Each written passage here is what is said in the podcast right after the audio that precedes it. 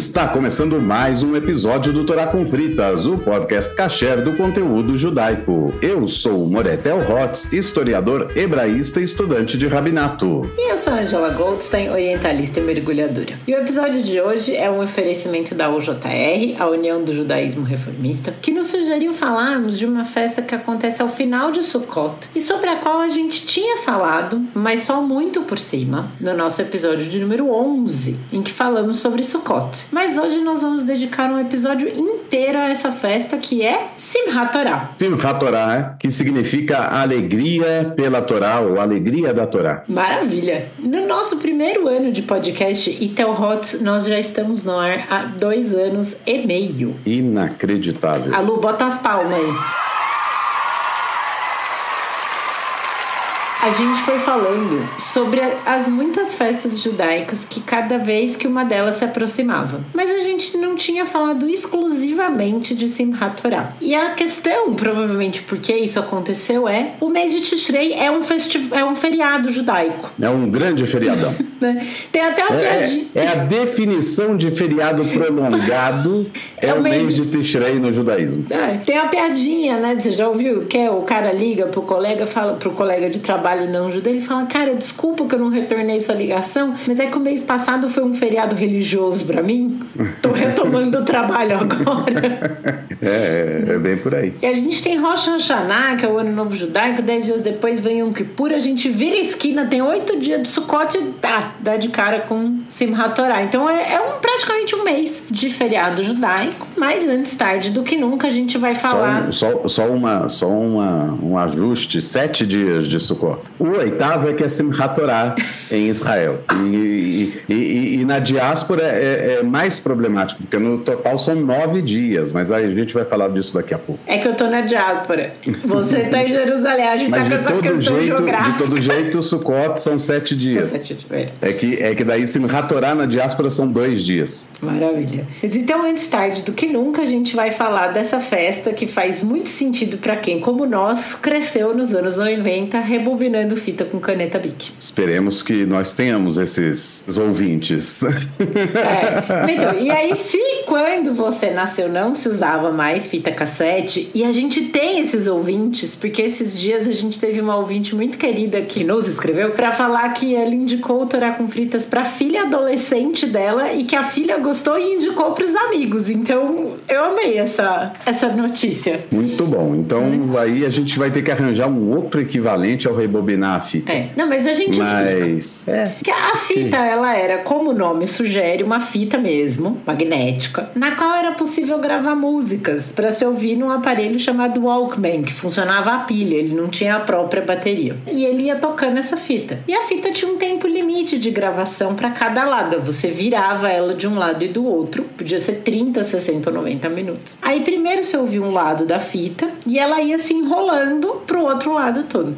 Aí você virava a fita e podia ouvir o outro lado. Agora, se você quisesse ouvir aquele mesmo lado de novo, Aí você precisava rebobinar a fita, porque ela era uma bobininha, né? A fita enrolava para um lado e ia passando, depois tinha que voltar para outro lado. E esse rebobinar da fita podia ser feito de duas maneiras. Você podia apertar o botão rewind do seu toca-fitas, ou você podia usar uma caneta Bic, que você ia girando, você encaixava ela ali na rodinha da fita e você ia girando a caneta. Podia ser de outra marca também, que a Bic é a que todo mundo tinha. A no... verdade é que não podia ser de outra marca, nenhuma, eh, nenhuma encaixava bem porque a Bic ela tem esse formato sextavado e aí encaixava direitinho, porque a engrenagenzinha da fita também eram seis engrenagens. Então era um negócio assim. Parecia que tinham feito um, um pro outro. E é uma coincidência absoluta no universo. Se você colocar um lápis redondo, assim, que não tem esse formato sextavado da Bic, ele não volta a fita. Ou até volta, mas é, você fica patinando ali um pouco. Mas o que essa tecnologia nostálgica tem a ver com a Torá? O formato é basicamente o mesmo. Bom, basicamente o que acontece é a Torá é um rolo. A Torá, como a gente lia na sinagoga. Não pensem na Torá em formato impresso, em formato de livro, mas sim a Torá, para fins rituais, ela é um pergaminho enorme que a gente enrola em duas hastes e vai lendo no decorrer do ano, desde o comecinho até o final. O mês de Tishrei é um mês de anos novos. São vários anos novos. Então você tem o ano novo propriamente dito e o que está se lendo na Torá? O finalzinho da Torá. Ué, mas entrou o ano novo e não começou a Torá de novo? Não, que ainda está no final do ano para Torá.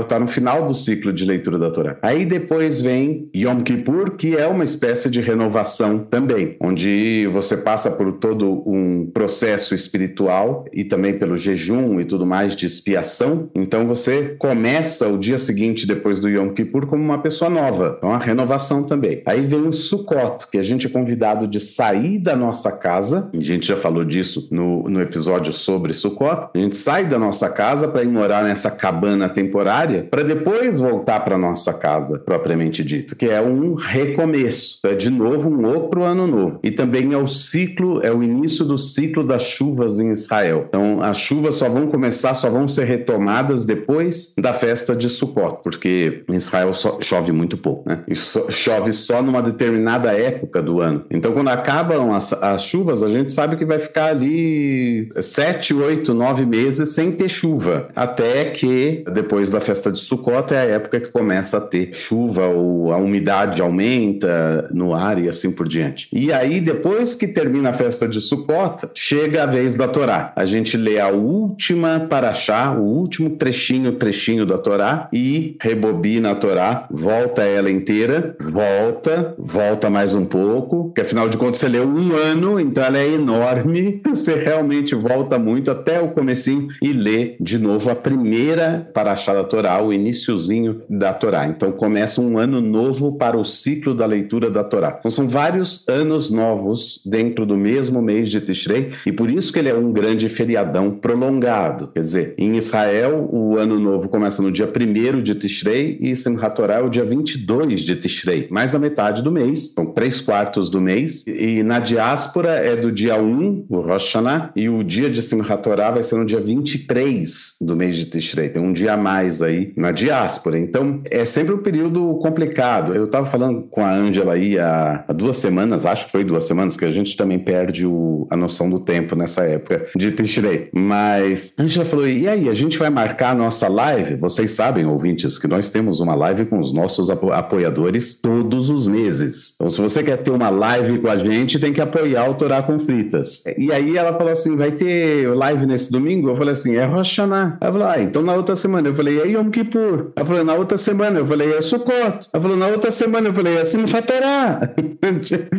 Não existe a menor possibilidade da gente marcar absolutamente nada nesses domingos próximos, entre esse primeiro dia do ano, que foi no dia 15 e 16 de setembro, começou na noite do dia 15, e que vai terminar, eu sei lá, eu não tô nem com o calendário aberto. Eu sei, mas, eu, eu, mas, não, mas vocês vão entender por quê. Simchat Torah termina, porque os feriados judaicos sempre são de pôr do sol ao pôr do sol, né? São 24 horas, mas pôr do sol ao pôr do sol. Não de meia-noite a meia-noite. Termina no pôr do sol do dia 8 de outubro, que é um domingo. E eu sei porque o próximo dia útil, que é dia 9 de outubro, é meu aniversário. Hum, é só por então é isso. Já em Israel, ele vai terminar no pôr do sol do sábado, do dia 7 de outubro, porque, como eu disse antes, tem um dia a mais aí. A gente já falou também sobre isso, sobre como cada feriado, como Pesach, é, Shavuot e Sukkot, tem dias é, duplicados. E lá naquele mesmo episódio, quando a gente falou por cima de Simchat Torah, Simchat Torah, então, é, eu diria que é o nome fantasia da festa. O nome oficial pela Torá é Shimini Atzeret, significa a parada do oitavo dia. Então, a Torá diz: vocês vão observar Sukkot por sete dias e o primeiro dia é feriado. E depois a Torá continua. No oitavo dia é também feriado. Aí você fala: o oitavo dia do quê? Você falou que é sete dias? Como é que tem o oitavo? São sete. Então, o oitavo dia. Então, o oitavo dia não é Sukkot, porque Sukkot são sete dias. O oitavo dia, que seria o oitavo dia de Sukkot, mas não é de Sukkot, é uma outra festa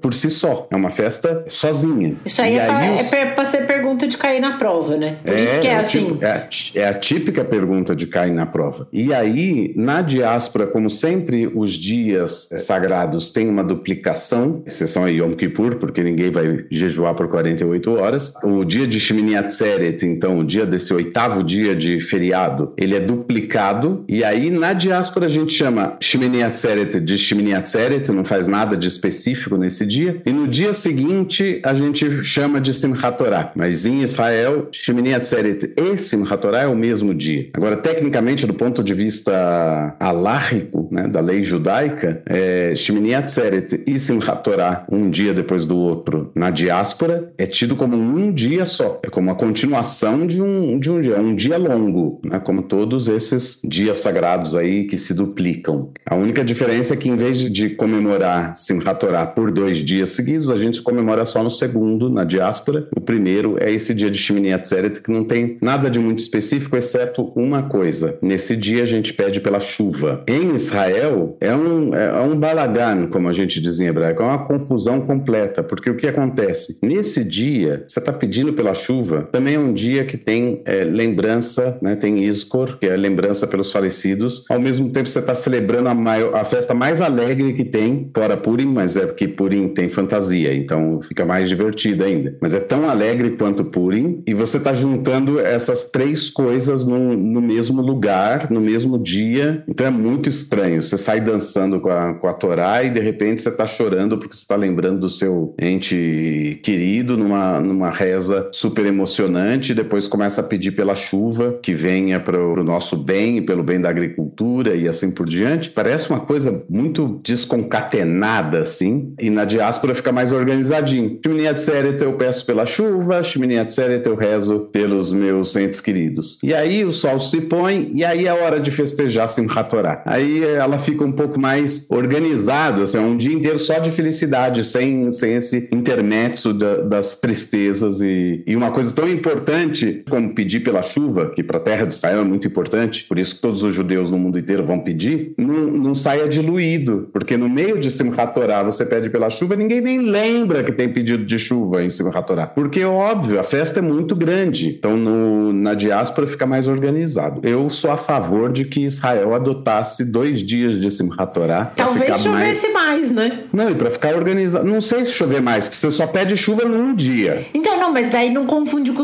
com, com o pedido da alegria, entendeu? Chega mais organizado o pedido. É, exato, exato. Não chega misturado os é... pedidos lá em cima e de repente, ah, não. É, Deus se distraiu de... e puta, esse é, ano não é vai verdade. chover. É verdade, Talvez, verdade. Você tem razão. Né? É. Não sei, Deus é onipresente, onisciente e tal, mas pode se confundir, né? Fica um pouco pegado, Agora, muita coisa. Uma coisa muito legal de Simchat Torah, que é esse fato que eu falei antes, né? De que a gente termina, então a gente lê o finalzinho da Torá e de imediato a gente começa a ler de novo o Bereshit. E como a gente sabe, toda semana a gente lê um trecho da Torá diferente. A gente espera a próxima semana para começar o próximo trecho. Por que então a gente não podia esperar o próximo, a próxima semana para ler Bereshit, para ler a primeira Paraxá de novo? Podia, tecnicamente pode. É, é uma alegria por ter completado a Torá. E espera a próxima semana para começar. Podia. Mas o judaísmo escolheu fazer diferente. Você sabe por quê, Angela? Eu acredito que é para não perder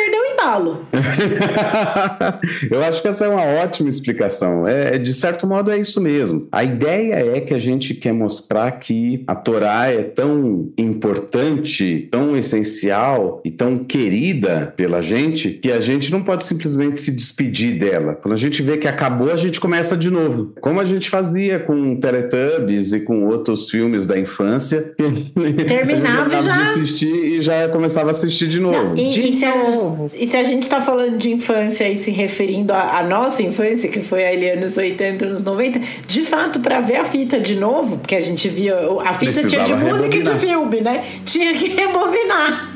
Tinha que rebobinar então, a fita. Aliás, rebobinar, vivia. Aliás, tinha multa na, na, nas lojas de locação de vídeo se você não rebobinasse a fita. Verdade. Tinha que rebobinar sempre, entregar rebobinada. Você tinha que entregar do jeito que você encontrou a fita. Na época do DVD, isso melhorou. Você conseguia botar ali num repeat eterno. E eterno, né? E, e eu... ele não precisava rebobinar, ele só voltava pro começo, sozinho. Eu não sei quantas vezes eu devo ter rebobinado a fita da, do filme da Pequena Sereia. Que a foi Pequena filme... Sereia é esse seu filme? É, é que eu porque o, eu ganhei, era, a fita era caro de ter. A gente não tinha muita fita de vídeo em casa, tinha uma ou outra que ganhava assim no aniversário. E o meu tio me deu a fita da Pequena Sereia, era a que eu tinha, e eu assisti, nossa, infinita. A minha mãe, até eu tenho 37 anos, eu ganhei essa fita quando eu tinha 5. Então faz muito, muito tempo. A minha mãe sabe até hoje as músicas. É, eu também sei as músicas. A Pequena Sereia é, é um desses filmes. Mais para minha irmã, eu acho. Ela assistia muito e eu acabava assistindo por tabela também. Um desses filmes. Pra mim, me ajudou com a minha escolha profissional, né? Foi um fator decisivo na minha escolha profissional de ser mergulhadora. Ah, achei que você queria ser uma princesa muda e encontrar um príncipe rico. Não, eu queria ser sereia. eu ser é. sereia. Não, porque a pequena sereia quer sair do fundo do mar. Você pois é, eu queria entrar, eu queria ir. É. Eu trocava de lugar com ela fácil. Fácil. Não, para minha irmã tinha a, a Bela e a Fera, é, o Rei Leão, todo mundo tá nessa. O, o Aladim, Aladim também, eu sei de cor o Aladim por causa da minha irmã, mas o meu filme mesmo de infância, falando de infância mesmo, que eu assistia sem parar e rebobinava e assistia de novo. A gente alugava a fita, né? Ficava três dias com a fita. Três dias eu tava rebobinando, eu ficava três dias rebobinando e assistindo de novo, rebobinando, assistindo de novo. Depois que devolvia, e era uma fita também que a minha mãe, ela teve, ela teve altos problemas comigo, assim, porque nas primeiras vezes ela topava e outras vezes ela ficava muito irritada que eu queria alugar de novo o mesmo filme. Porque não é só que, não uma vez por semana a gente alugava uns filmes, e eu sempre alugava o mesmo filme, que era Os Trapalhões no Rabo do Cometa.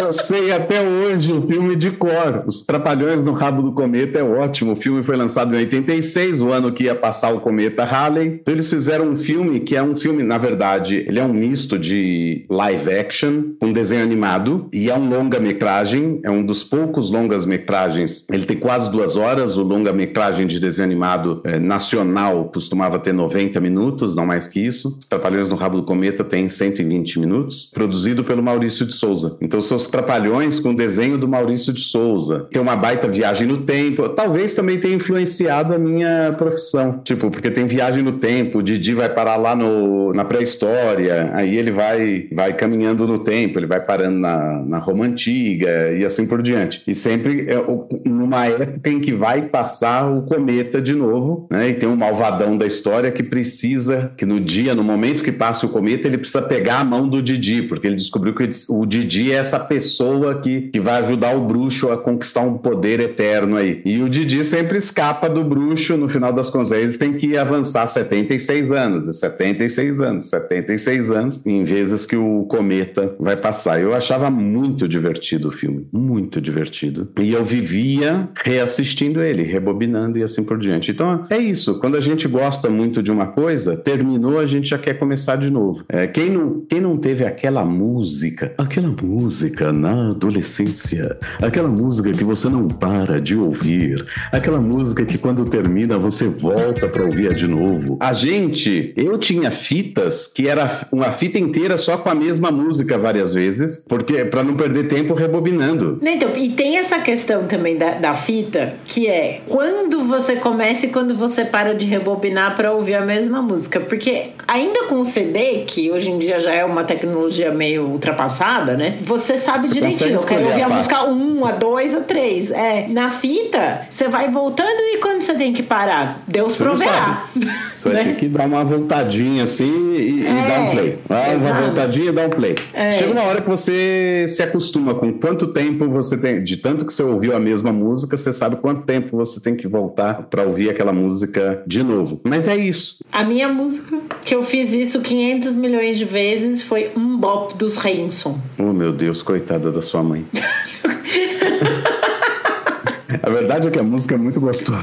A música é boa, mas é que música, por melhor que seja, se você fica ouvindo 85 vezes, ninguém mais aguenta, né? E ninguém tinha, mais aguenta. Tinha a coisa também que faziam, lá na minha casa fizeram, que era esconder a fita. Quando ninguém mais aguentava ouvir, escondiam a fita. E. Eu não sabia mais onde estava. É, lá em casa, a minha avó gosta de ouvir ópera. E aí, por alguma razão, a gente tinha umas fitas de ópera na casa da minha mãe. Fita cassete, não, não fita de música, fita de vídeo, com montagens de ópera. E eu assisti a Turandot milhares de vezes, milhares de vezes, tanto que eu tive uma gata chamada Turandot. A minha, a minha ópera que eu assisti muitas e muitas e muitas e muitas vezes, e eu rebobinava e assistia de novo, era Carmen. Hum Hum, é linda também. Sempre assistia Carmen de novo. É, é linda. Aturando Nossa, que algum loucura, né? tempo. A gente é meio doido, né, Angela? Porque criança ouvindo ópera e voltando pra ouvir de novo. As minhas eram Turandot e Joãozinho e Maria. Eu tinha um problema com Carmina Burana, que na verdade eu tenho esse problema até hoje.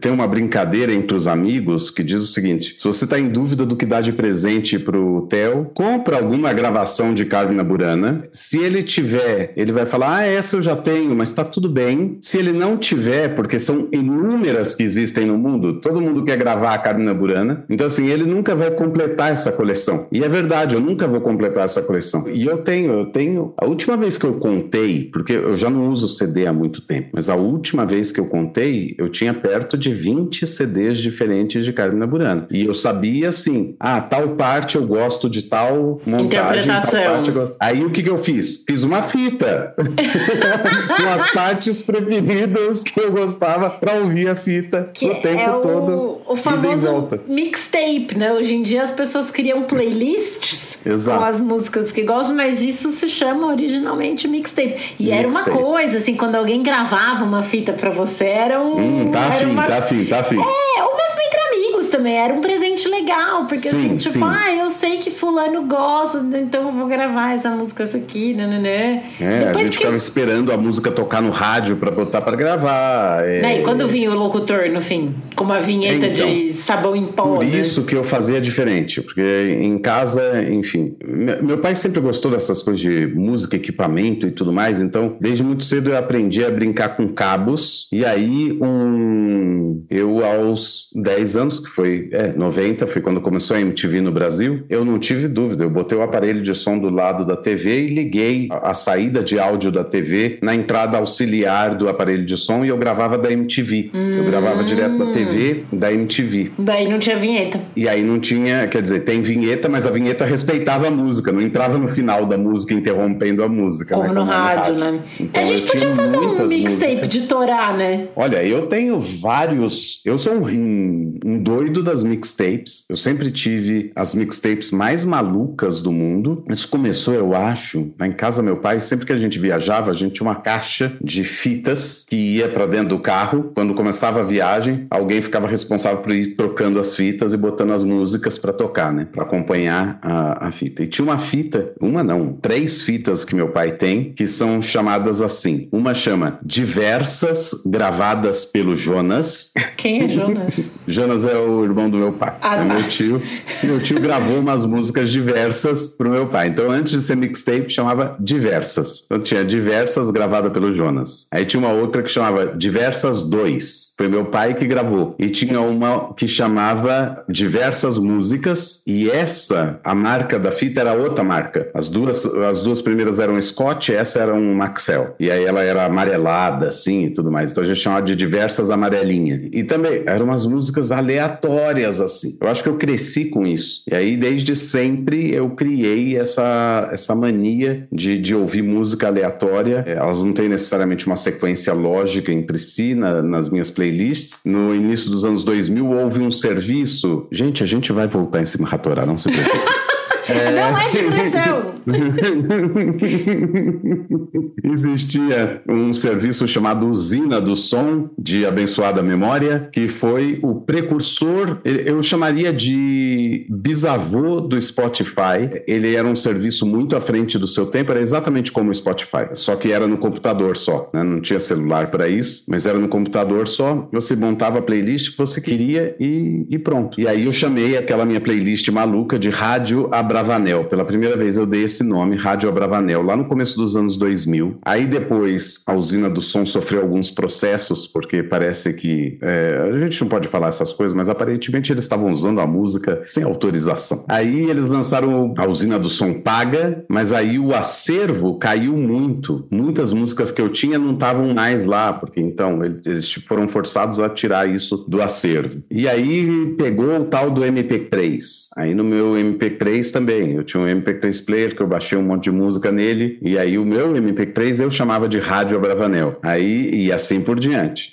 Até que chegou no Spotify, e quando chegou no Spotify, eu dei o nome da minha playlist, e aí fica a dica para quem so, quiser saber o tipo de música que o Moretel gosta, vocês vão descobrir que é praticamente todo e qualquer tipo de música. Vocês podem buscar no Spotify Rádio Abravanel, é uma playlist. O nome completo dela, na verdade, é Rádio Abravanel, entre parênteses, LPs, CDs e cassetes do Moretel. ela começou como uma forma de reunir todas as músicas que eu tinha em LP, CD e cassete, só que a playlist, obviamente, cresceu. Hoje ela tem mais de 8 mil músicas. Eu sei a maior parte das letras. As músicas que são instrumentais, eu não sei as letras.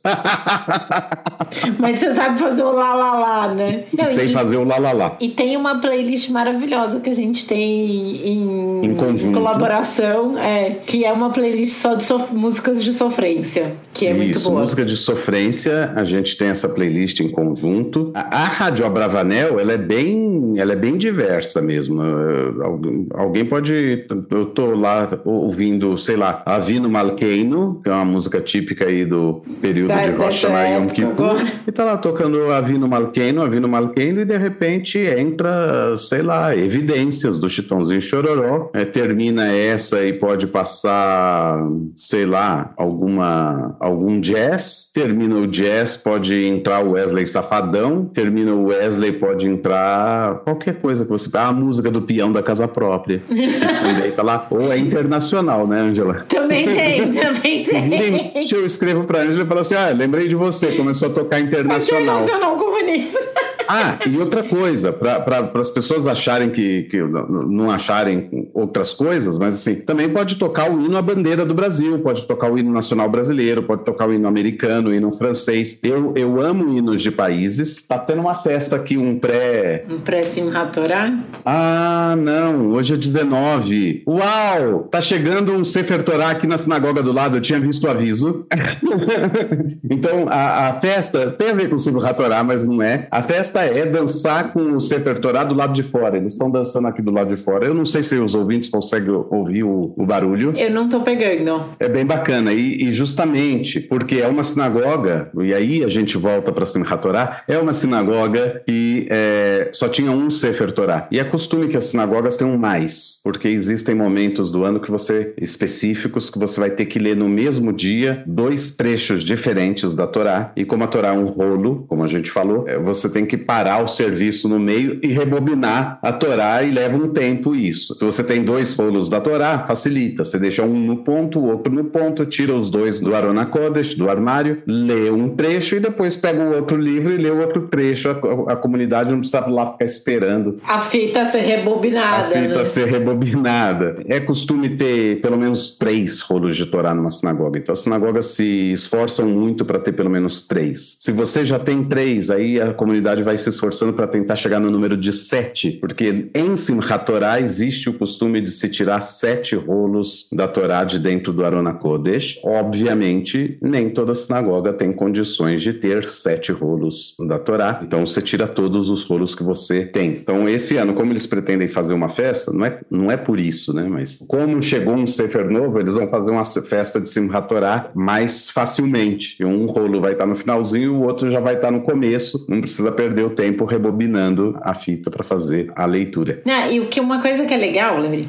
no, no ano passado eu acompanhei o serviço online, né, na, da CIP aqui de São Paulo. Eu não, não sei porque eu não fui lá, mas a, eles abrem, né, todo o, o rolo da Torá e aí todo mundo vai é, segurar um pouco, assim, né? Faz um. É, o, o, o, existem vários costumes, né? Na CIP tem realmente esse costume, eu já tinha visto em outros lugares, mas não é a coisa mais comum do mundo, não. As pessoas têm muito medo de ter algum dano ao rolo da Torá. Agora, em vários, em vários e vários anos fazendo isso lá na CIP, eu vejo que risco tem, mas as pessoas respeitam também muito a Torá. Então, são cuidadosas, ninguém, né? As pessoas são cuidadosas. É, o que a Angela está falando é, a gente vai, a gente vai realmente desenrolando a Torá toda e, e as pessoas formam um círculo e cada um vai segurando uma parte da Torá para dentro desse círculo. Então você está assim do lado de fora, olhando para o outro lado do círculo, né, vendo aquela, aquelas coisas. E aí os rabinos vão circulando e vão apontando partes interessantes ou importantes da Torá, ou famosas da Torá, e lendo algum trecho e tudo mais. Isso e, é e fazendo uma legal. coisa. É muito bonito de se ver É. o Sefer Torá inteiro aberto e ter a noção do tamanho do Sefer Torá. né? São, Sim. são muitos e muitos metros, 60 Ele é enorme, né? Exato, isso é muito legal de, de ver assim como abarca a comunidade quase toda, né? Segurando ali. Cabe quase todo mundo. Às vezes se tem mais gente na festa, daí sobra gente, falta autoral, mas é, é muito legal ver, né? Qual, como é o tamanho todo do, do rolo aberto. Do, do rolo aberto e tudo E- mais. E o que eu ia falar também, só na hora que você estava falando antes, ah, quando eles ficam no, no Arona Kodesh, né, na arca da na Meu Deus, como Pam, é que param, pam, pam, é, param. como é que Na Arca traduz? Sagrada. Na Arca Sagrada, eles ficam na Arona Kodesh ali no fundo da lua, essa parte do Indiana Jones você corta, tá? Vamos voltar Não, não agora. corta não, ficou boa. Pam, param, pam, pam, param. né? Mas os rolos eles ficam no Arona Kodesh, que é a arca sagrada na, na sinagoga. Quem tiver aqui em São Paulo e tiver curiosidade de ver como isso, como eles ficam expostos, né? Como eles ficam guardados e tal, dá para ir no Museu Judaico, porque ali no piso térreo do museu é onde funcionava a sinagoga Betel. Então eles mantiveram o Arona Kodesh e tem um cifrei, que é plural de cifrei, tem um cifrei Torá ali, então dá para ver como eles ficam acomodados, a quantidade. Então dá para ter uma noção assim de como são os rolos e Agora, você vê como é que é, como é, que é judeu, né? É, a gente está ali falando que a gente termina de ler a Torá e já começa de novo e tudo mais. As pessoas podem se perguntar por que, que a gente lê a mesma coisa ano após ano, é, a mes é o mesmo texto, é o mesmo texto. A gente gosta de se repetir. A gente está falando de novo do Museu Judaico, mas não é, não é, não é, é uma repetição muito boa. Não, dá a impressão que perdeu o assunto, mas não é que perdeu o assunto, justamente o contrário. É porque ele é uma referência, o Museu Judaico é uma referência em tantas, tantas áreas diferentes que o Torá com Frita já abordou, né? Que então sempre a gente tem alguma coisa para indicar de dentro do Museu Judaico e essa é uma delas, né? Para quem tem a, a curiosidade de ver como é um Arona Kodesh ou como é um, um espaço sinagogal e como os rolos da Torá, os Sifrei Torá, ficam colocados e dispostos dentro do, do Arona Kodesh. E tem uma coisa curiosa também da festa de Simchat Torá que eu acho, é essa ligação íntima que você tem com a Torá e essa necessidade de repetir, de ler de novo o que você já leu, é porque existe também uma tradição judaica que vai dizer que a Torá tem 70 faces, que significa que é, a é, o, o dito diz mais ou menos assim, que a Torá tem 70 faces, está no Perkei Avot, revira, revira, revira, revira a, ok? Porque tudo ela contém. É uma ideia de que a gente deve sempre ler de novo porque a gente encontra coisas novas, a gente enxerga coisas que a gente não tinha visto antes, a gente entende novas interpretações ou novo ou textos que a gente leu eh, no decorrer de um ano ou filmes que você viu eh, no decorrer de um ano podem influenciar a forma que você lê a Torá. Então, a Torá que eu leio do ano de 5.784 não é a mesma que eu li em 5.783, porque eu não sou mais o mesmo. E como eu não sou mais o mesmo, como eu tenho outras experiências e outras vivências, essas experiências e vivências influenciam a forma que eu vou enxergar a Torá. Ou mesmo se você teve acesso a novos textos explicativos da Torá, e aí a gente cai na questão, por exemplo, do Rumash Plaut, que tem tantos e tantos e tantos artigos, e que a gente até quer ler todos de uma vez antes de ler uma paraxá. E não é essa a ideia. A ideia é ler uma coisa e ler a paraxá. No ano seguinte, você vai ler outra coisa. E no ano seguinte, você vai ler outra coisa, porque é, aquilo tudo vai te transformando em outra pessoa. O texto pode ser o mesmo, mas o que você está vivendo de um ano para o outro muda muito. Às vezes a gente acha que, que a nossa vida não mudou tanto de um ano para o outro, mas quando a gente para para pensar, mudou muito, né? Às vezes foram coisas que foram acontecendo de pouquinho, não foi uma mudança drástica, uma guinada, assim, mas a, a gente muda muito, né? As coisas e a que gente a gente cresce muito. Exato. E, e, e a Torá, você enxerga coisas no texto que você não tinha visto antes, porque você agora está aberto a outras coisas, você aprendeu novas coisas, você enxerga outras coisas na sociedade, sua visão de mundo mudou e de repente um, um texto que você achava ruim, agora você acha ele bom. Um texto que você achava que de repente era derrogatório e às vezes um texto que você achava lindo, lindo, lindo, de repente você olha e fala assim, ah, mas tem aqui um quê de, né? E isso tudo vai servindo para você ir se reconciliando aos poucos o tempo todo com esse texto. Você briga com o texto, briga no bom sentido, você conversa, você discute com ele. Não é um texto que você simplesmente aceita, abre a mão e recebe ele do jeito que ele é. Isso não existe no judaísmo. Né? O judaísmo ele exige de você esse compromisso de buscar enxergar diferente aquilo que você já enxergou antes. É o compromisso em se transformar e transformar o outro. E aí, nesse sentido, é, é como se cada um vai se tornando também uma parte da própria Torá.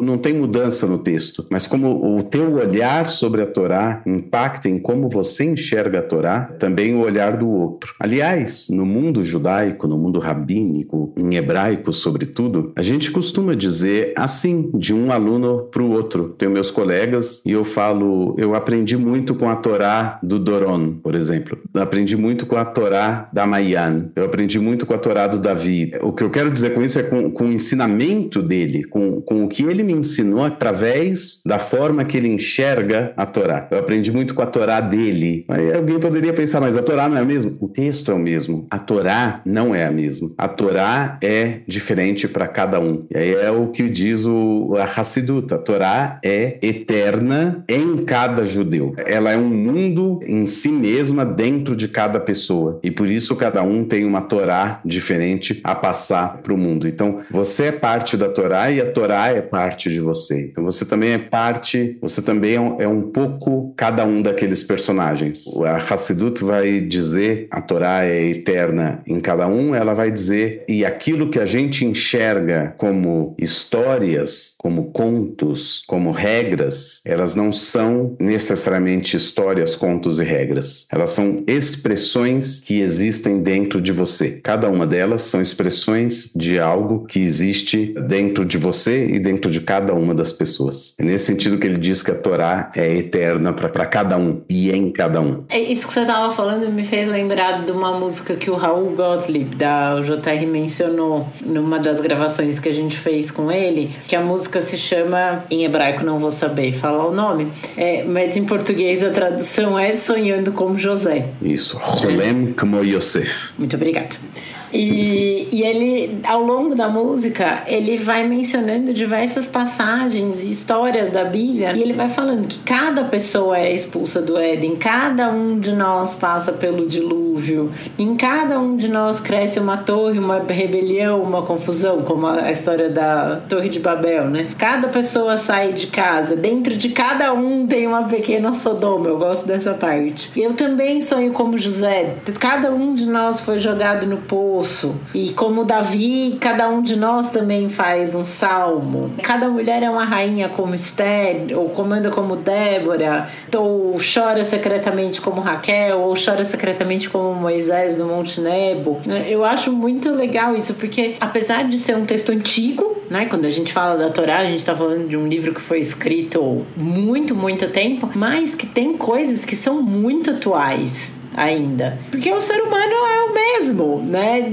De, de milênios até agora. Porque é um, é um, livro que lida com a natureza humana, né? Mais Exato. do que com a natureza divina. É, a, muito mais a, com a natureza humana. A Torá não é um livro teológico. Ela pode é, querer trazer dentro dela os, os valores que nós acreditamos serem divinos e, e existe esse personagem chamado Deus dentro da Torá, mas majoritariamente ela ela trata um dos conflitos humanos, muito conflito humanos. humano, do, da natureza humana como um todo. Então, ela também é essa espécie de espelho, porque e é por isso que ela é eterna para cada um, porque cada um é um pouco de cada um daqueles personagens, como diz a música do Hanan Benari, aliás, que a gente vai deixar o link para a música é e muito clipe, boa. e a gente vai deixar a letra na newsletter, porque aliás esse é, esse é um artista, ele é novo, ele é um artista Ele é uma- mocinho, né? ele é mocinho e ele é um artista que se revelou há pouco tempo. Eu lembro que eu já estava morando aqui, então tem menos de seis anos. Talvez ele tenha gravado alguma coisa antes, mas ele não, não tinha alcançado uma projeção. E ele é um baita compositor e todas as músicas dele são sempre muito profundas. A música dele que fez super sucesso e que, que de repente fez ele despontar é uma música chamada Wikipedia, né? Wikipedia, em que a letra vai dizendo, vai jogando generalizações sobre pessoas. Ah, todo esquerdista é não sei o quê, todo direitista é não sei o quê, todo religioso é tal coisa, todo haredi é não sei o quê, é um primitivo, todo é, é um traidor, né? Todo laico é um traidor. E ele vai jogando essas coisas e depois ele volta para o refrão e, e, e vai falando: por favor, não me, não me ponha numa prateleira, não me feche numa gaiola, não me bote um rótulo e não me resuma numa página da Wikipédia. Ah, que excelente! Né? Porque as coisas não Excelente. são simples assim, as coisas são muito mais complexas, as coisas são muito mais amplas. É uma letra absolutamente linda, a música é maravilhosa, ele tem uma voz muito boa. É um Ele é muito artista, gostoso assim, de ouvir, né? é um artista fantástico, um artista fantástico, vale muito a pena. E tem tudo a ver, né? O Raul trouxe essa letra pra gente e no final ela tem tudo a ver com Simchat Torah. E a gente se alegra ao terminar a Torá e reiniciar a Torá, porque de certa forma é como se a gente entendesse que a vida continua, porque a gente tá ali e ela tá na gente. Exato, e cada um vai interpretar as coisas de um jeito, de, de como é, de como vai acontecer. Eu gosto dessa imagem de que cada pessoa é expulsa do Éden, cada um passa pelo dilúvio. Eu acrescentaria aqui, se o artista me permitisse, cada um de nós sai do Egito, né? Porque e a gente fala isso em Pesach também. To- to- todo ano a gente sai do Egito. O Egito é uma metáfora para muitas coisas que estão acontecendo na nossa vida. O, Éden também é uma pode ser uma metáfora para coisas que estão na nossa vida, ou o dilúvio, e são coisas que a gente sabe que são passageiras e que depois, enfim, vão acontecer e a gente vai sair mudado dessa situação, não necessariamente transformado, mas é, algum tipo de alteração vai acontecer. Eu acho difícil a gente falar, ah, você vai sair transformado dessa experiência. Não precisa sair transformado de toda a experiência também. E, e a parte do Éden, se possível, eu preferia ficar. né? A gente demora anos pra achar a nossa zona de conforto. Não, pra alguém vir querer tirar, eu, eu, eu preferia, achava bom ficar. No Éden eu não achava ruim sair. Mas a gente vai é, se, se assemelhando, né? Eu gosto sonho muito com- dessa parte quando ele fala, e assim como Davi, eu também faço um salmo disso. Porque para quem, pra quem é familiarizado, e para quem não é, a gente fala aqui, é, com o livro dos salmos, eles não são uniformes. Você tem salmos que são louvores, e você tem salmos que são cantos muito pessoais, poemas muito pessoais, que são atribuídos ao rei Davi. A gente não sabe se são realmente dele, mas enfim, a tradição vai dizer salmos de Davi. Teria É. Rei Davi um ghostwriter?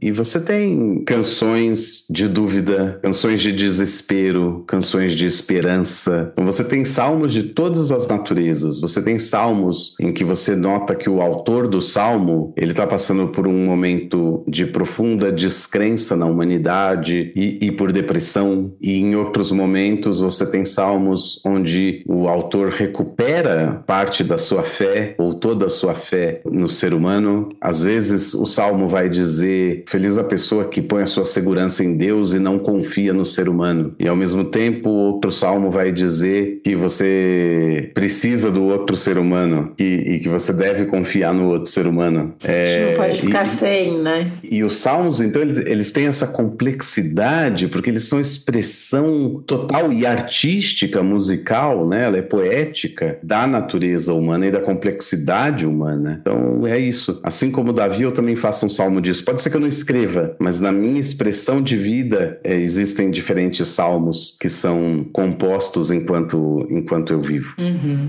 Não, com certeza. Acho que com isso a gente pode começar a se encaminhar para o fim do episódio de hoje e falar. A gente falou rapidamente do Plauto, mas acho que a gente pode falar um pouco mais agora de uma campanha que a UJR está fazendo que eu achei muito bacana, que é Comece Bereshit com um rumash novo. E agora a gente vai traduzir. O que isso quer dizer?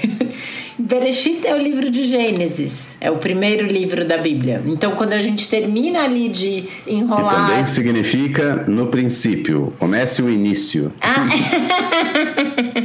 Comece do começo. Comece do começo. Que assim que a gente termina o livro de Deuteronômio e, e termina né, de enrolar o rolo da Torá, a gente volta ele todo para Bereshit. E o Rumash é justamente essa versão da Torá em livro encadernado, que são os cinco livros da Bíblia. Então, em geral, quando a gente fala Torá, a gente está falando, ou Sefer Torá, né, na verdade. A gente está falando do, do, do, rolo de pergaminho, que tem as pontas de madeira ali pra gente ir girando. A Torá não é com caneta bique, que a gente rebobina, né? Ela tem as próprias madeiras bonitas, bem entalhadas, ilustradas ali. Então, a gente termina ali, né? Mas o, o Rumash é essa Torá encadenada que a gente tem para ter em casa.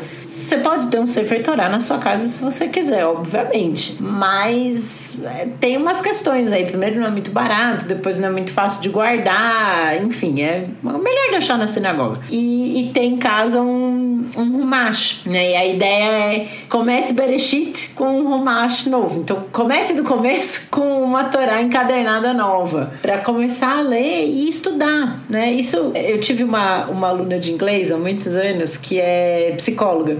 E ela falava uma coisa que eu gostava, eu acho uma frase que fazia muito sentido. Ela falava: caderno novo é bom, né? E quando a gente começa a estudar alguma coisa e compra um caderno novinho, bem, né? Que tá com as páginas todas é, sem nada escrito ainda, né? As páginas bem branquinhas, assim. Dá, dá uma energia, né? Pra gente começar a, a fazer mais. Dá um, essa energia de começo é sempre uma energia gostosa, né? Já, ah, vou começar a fazer isso, não tinha feito antes. Fica essa coisa um pouco, né? Começar. É, é, a ler o livro de Bereshit, o livro de Gênesis, é, a partir de um rumash novo e começar a estudar a Torá com um pouco mais de, de intenção, de afinco, né?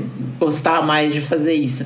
E, então fica a nossa dica para que vocês comecem Bereshit com um rumash novo. A gente recomenda, obviamente, o Plaut, editado pela, traduzido editado pela JR. E quem é ouvinte do Torá com Fritas tem cupom de desconto. Torá com Fritas 10, tudo junto, para ter 10% de desconto na compra do, do Plaut. Muito bem. E para quem não é ouvinte regular do Torá com Fritas e chegou agora nesse episódio, a gente recomenda também né, dar um assinar aí no seu podcast, no seu, na sua plataforma, para receber atualizações aí de quando saem novos episódios e tudo mais. Recomendamos ouvir episódios anteriores, é, curtir a nossa página Torá com Fritas no Instagram, também estamos no Facebook, também estamos no Twitter. E agora tem uma novidade, né, Angela? A gente está, sem fazer dancinha, no TikTok. Mas quem sabe um dia a gente dança? L lancem o desafio da dancinha. Em Simchat Torá dá pra dançar com a Torá. É verdade. é verdade. Se alguém me filmar na CIP, eu posto. eu, eu mesma não vou filmar, porque eu vou estar mais interessada em, em participar da festa. E, e a gente... E se é, não esperem que a atualização seja feita no dia da festa. Isso é uma coisa também. A gente não posta é, nos dias de Shabat e de festas judaicas. É, se alguém chegar nas nossas redes sociais para dar uma olhada em conteúdo nesses dias, vai encontrar o que já estava e não vai encontrar novidades, porque a gente não posta em Shabat e Hagim. Mas então é isso.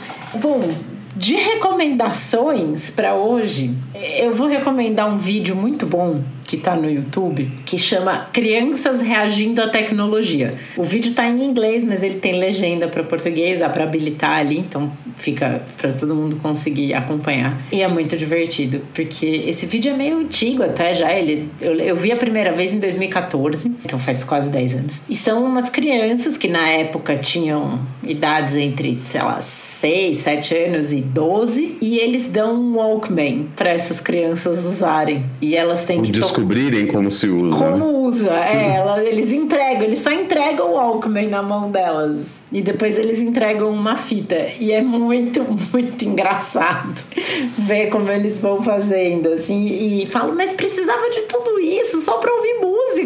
Hoje em dia tá mais fácil. É muito é, engraçado. É, hoje em dia tá mais fácil.